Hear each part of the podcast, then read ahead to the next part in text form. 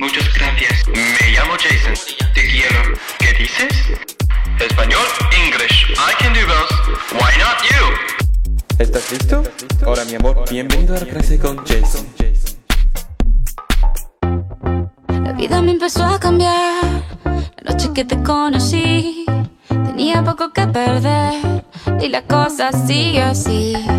Yo con mi sostén a rayas y mi pelo a medio se. Pensaste todavía es un niño, pero ¿qué le voy a hacer? Es lo que andaba buscando, el doctor recomendando. Whoa, whoa, whoa, whoa, whoa, whoa. What a great song. This is the brand new singer from Shakira to her husband. It's called I'm Actually in Love. Uh huh, alright. So, how are you guys doing? ¿Cómo está todo? Alright, uh huh. Welcome to our Spanish class today. Today we're going to do some so much fun because first of all, I think we've finished the basic conversation part. So today we'll go to the theme part one by one. To start with, let's do something interesting. What do you like to do? I mean, for me, personal favorite is traveling. Well, I think traveling in is the place or the time or the opportunity for you to use your language or to use your communication skill to talk to people. And also, it is the most efficient way to improve your language skill. So today we'll do some sort of a theme class to teach you how to handle all kind of problems during your traveling. All right, let's get started.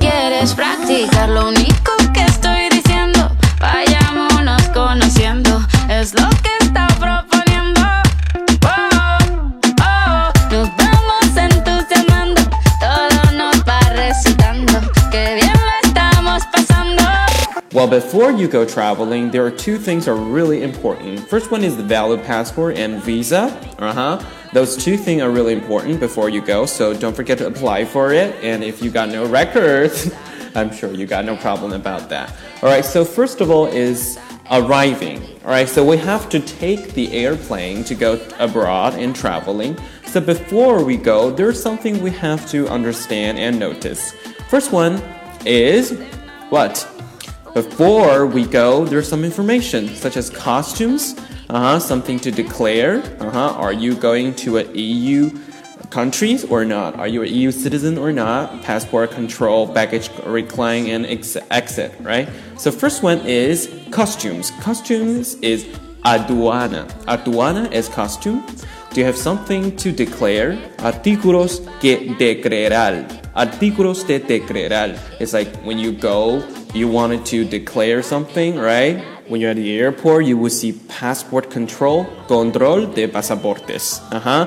Arriving about it, and then you wanted to go back your uh, get your baggage. Recogida de equipaje.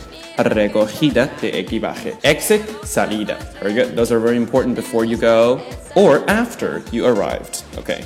Okay, here comes to the part. Uh huh. When they ask you, what are you doing here? You say, I'm actually taking a vacation. I'm on my business trip, All right. On vacation, well, like, estoy, right? I am. Estoy aquí de vacaciones. De vacaciones, I am on holiday. Mm -hmm. Estoy aquí en viaje de negocios. I'm on business trip, all right? Estoy aquí en, en viaje de negocios. And also, if you're going on travel for like personal traveling, everything you like to say, it's, it's for my own personal use, so it's nothing business, business or official. It's para uso personal. Para uso personal, okay? And when you're going to a country, they would like to let you pass the passport control, and you would like to hear a lot of phrases from here. They would like to say, "Your passport, please. Su pasaporte, por favor. Uh huh. Your documents, please. Sus documentos, por favor. Uh huh. What is your purpose of your traveling? ¿Cuál es el objeto de su visita? Ujú. ¿Cuál es el objeto de su visita? Very good. How long are you going to stay in here? ¿Cuánto tiempo se queda aquí? ¿Cuánto tiempo se queda aquí? Please open this bag, you know, when they interject something. Abra esta bolsa, por favor. Abra esta bolsa, por favor. Do you have any other luggage, right? ¿Tienen más equipaje? ¿Tienen más equipaje? Mhm. Please follow me, right? Come along with me, please. Venga conmigo, por favor. One thing is just don't get panicked when they ask you a question and answer them calm and easily, okay?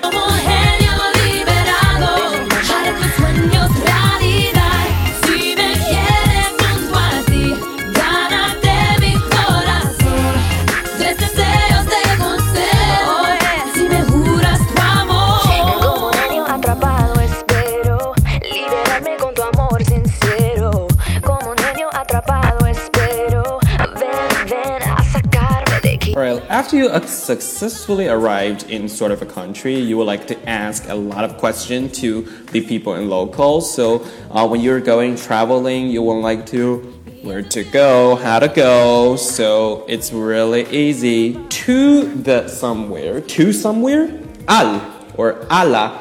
Ala or al is to the blah blah blah, right? Fortress. Well, if you're visiting Europe, you will see a lot of fortress. So just Argazal, Argazal, a la Argazal. Mhm. Avenue, right? Avenida, street, calle, mhm. castle, castillo. Uh, station, estación. Mhm. Main station, estación central, mhm. central station. Art gallery, galería de arte. Church, iglesia. Market, mercado. Subway, metro. Museum, museo. Palace, palacio. Bus stop, parada de autobuses. Uh-huh. Tramp stop, parada de tranvía. Right, this is actually visible in Europe, but not too much in China. Tube station. Tube, it's like, you know, metro or subway. So it's also parada del metro. Mhm. Also, square, praza. When you say no parking or prohibido aparcar. Prohibido aparcar is no parking. No trespassing. Prohibido el paso. Prohibido el paso. Private property. Private property would be propiedad privada. Propiedad privada.